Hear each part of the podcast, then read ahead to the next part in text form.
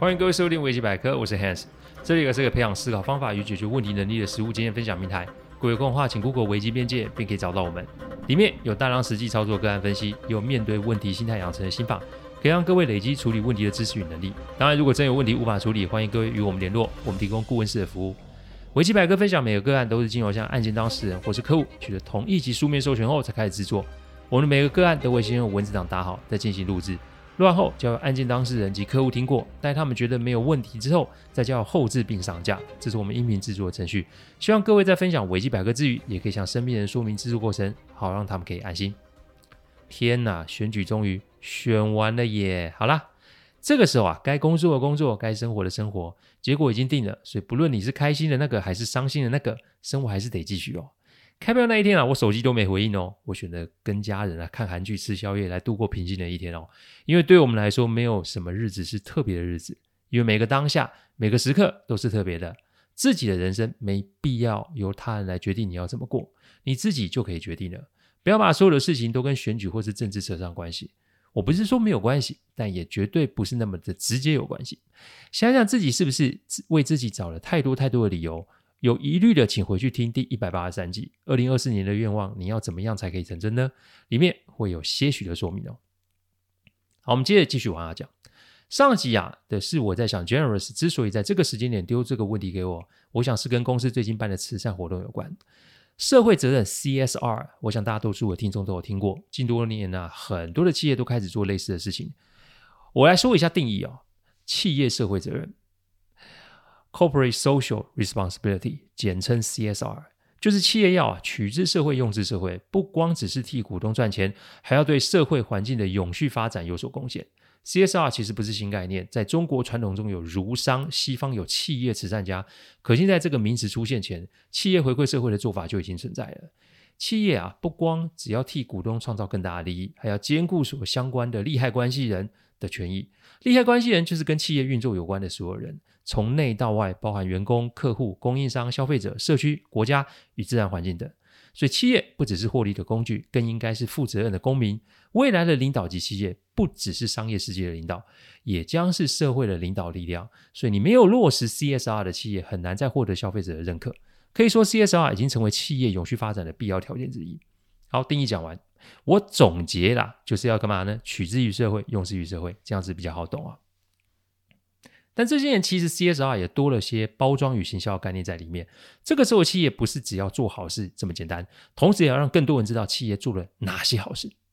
这个就跟前一集我们在对于行善的定义有所不同了。我把定义在这里讲一段其中的定义。如果想要深入了解，请再回去听第一百八十七集的开头，那里对于行善有比较多的说明。行善是发自内心的善良，如同一场春雨，雨雨雨无声处，滋润万物。真正的善良不贪图回报，不计较得失，否则就成了以善易善，把善行当做一种交易，折损了善的光芒。我前一集不是有讲录制影音的五个步骤吗？道理其实也是一样。如果呃，就是如果当事人把道歉当成是一种交易，你就离善更远了。那离善更加的远，那哪来机会可以改过向善？道理我想人人都懂，但要做到其实真的不简单。但一切就是看你们自己的选择。正能量都得自己做起啊！Generous 公司这两年引进了这个项目，当然这个项目是有专人在打理的。我也说过，顾问的工作不可能是什么都能知道或处理，一切都得看客户的授权及交代。这些年公司花了不少时间与资源在做这一块。当然，我觉得怪的是啊，Generous 出现在场合这种慈善场合的时间变得非常少，有的时候甚至不出现。一开始我觉得是他在忙，但从刚刚他丢问题给我的过程来看，他是在等一个机会，给大家一些不同的刺激。我说我的想法其实只有六个字，那就是什么？为善不欲人知嘛。Generous 说：“哦，为什么你会这么想？”从 Generous 微笑来看，我的答案某个程度回应他的想法，这是一个不错的开始。其实刚开始发生的状况，你大可要求赔偿，而且除了赔偿之外，又有免费的包厢及用餐，但这只个只是个表象的好处。Generous 说：“Generous 说，哦，表象好处，那你的意思是有深层的好处？当然有啊。如果我们把这个东西 PO 上网络。”不论是要把把要赔偿的方案，或是把您选择从宽处理的方案写出来，都可以为自己博取很好的名声及声量。所以，如果把这个又跟公司的慈善做连接，对公司也是一种加分呢、啊。Generous 说：“哦，那如果好处这么多，身为顾问的你有没有什么建议？”我的建议就是不用做这种事。因为有故事跟编故事是两码事哦。哎，Hans，有故事跟编故事不一样，这是什么意思？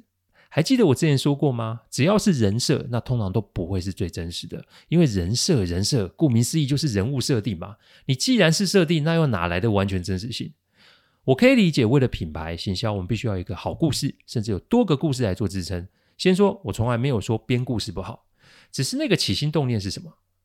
意思是，如果你讲故事是为了让更多人受到启发，或者是让更多人懂得感恩及怀着一颗善心来帮助他人，那这个是好的。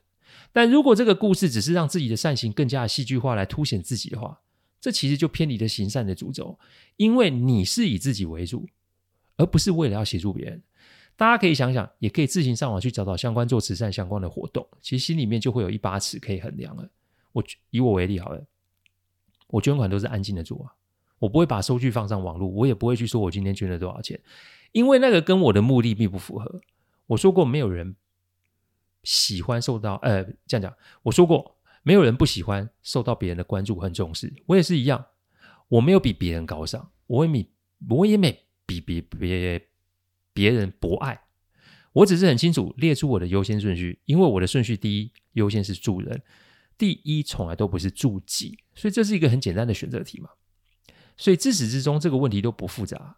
复杂是人心啊，所以今天的这段可能会有一点些许的刺激哦。如果听众听得不是很开心，我向您致歉。但请回想我前面说的那些重点：行善不是顺便，行善不是附带条件，行善不是行销。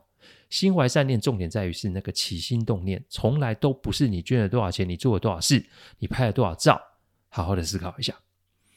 Jerry 说有意思的观点哦，那你觉得所谓的行善该怎么做？简单啊，行善从来都不是一个活动，行善是随时随地应对我们环境给各种的人事物。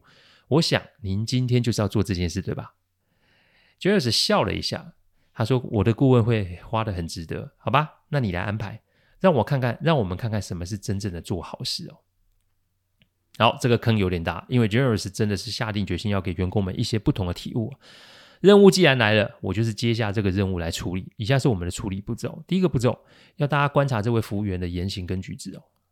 为什么要看这个服务员的一言一行？我们都有做错过事，我们也没少因为犯错而被责骂。但做错事情其实还是要看情境的。什么叫情境？情境在我们这个行业，白话说就叫现场状况。我请餐厅经理过来，我问问这名服务员的基本条件，一问。才知道这名服务员是个单亲妈妈，一个人养一个女儿，女儿现在很小，所以除了幼稚园的费用啊，有的时候她得顶上两个班，她还要负担保姆费。她来这里已经三年多了，会出状况是因为女儿最近感冒生病，她顾到可能睡眠不足，这才失手。而且通常四点多是餐厅的空班时间，同事们其实都在休息，她是想要帮餐厅增多增加一些收入，所以才出了这个状况。现场状况因人而异。我说过很多次很多次，每个个案的状况都是不同的。我用这个提问提醒了现场的所有人。没错，这服务员要是出包了，也的确造成老板的损失。但凡事不能只看表面，要看后面的成因。如果他不是因为要照顾生病的女儿，没有充分休息；如果他不是因为想牺牲自己休息时间来服务客人，他今天会遇上这件事吗？我这么问完啊，刚刚还在那边气急败坏的女助理啊，一下就沉默了。为什么？因为她也是一个单亲妈妈带大的小孩，她知道一个女人一边工作一边带孩子，那是有多么的不容易。我只是问了一个问题，就让大家心境起了一定的变动。这个在我们处理问题的过程中，是无时无刻都必须具备的一项技能。你要摸清楚客人的状，所有人的状况，否则你只用表象下结论，或者是向客户做出建议的话，这就会非常容易出错。但还没完，十五分钟到了，服务员来了，他怯生生的低头啊，紧张的站在餐桌旁。想说要找哪位开始做服务哦。JARUS 微笑的拉了拉那名服务员的手，要他不要紧张，还谢谢他刚刚帮忙整理及清洁。接下来 JARUS 便把菜单放在助理的前面，要大家轮流点自己想吃的东西。诛心的时刻到了，因为刚刚助理发火骂人这情境大家都看见了。只见服务员很紧张的过去，很有礼貌的请助理是请教助理要点些什么。对不起，我刚不应该用这种态度跟你说话，我真的非常抱歉。当助理这句话讲出来的时候，那名服务员当下眼眶就红了，因为自己的失误让客人受损失，也有可能为餐厅带来麻烦。最怕的是，也许自己会丢了这份工作。但是客人不仅不为难自己，竟然还为自己刚刚的态度致歉，这不是疗愈，那这是什么呢？第二个步骤要大家观察老板说了什么跟做了什么。好了，接下来就是正常的上餐吃饭。Jairus 一直给予服务员微笑，而且中间啊也不忘跟他聊聊天。服务员的心情此时一定是像喜三温暖一样，一开始觉得是世界末日，以为工作会没了，还要赔上高额的费用。但现在客人的宽大让他觉得自己受到尊重，所以说什么他都会想要好好的把这个服务做好。因为客人此时只有说他不要包厢，还有在原地用餐，再来是指定他来做服务。但至于否要，至于啊是否要赔偿，还是有其他的动作，他并不知情。所以啊，嗯，此时的他一定要把服务做好，不能出差错。所以这个的心情没像前面这么绝望，但心中还是有些许的担忧。Jairus 一直在跟他互动，其实某个程度就是要让他别那么紧张，因为我想 Jairus 是想要给服务员一个戴罪立功的机会，但前提是这一次的服务要做得好啊。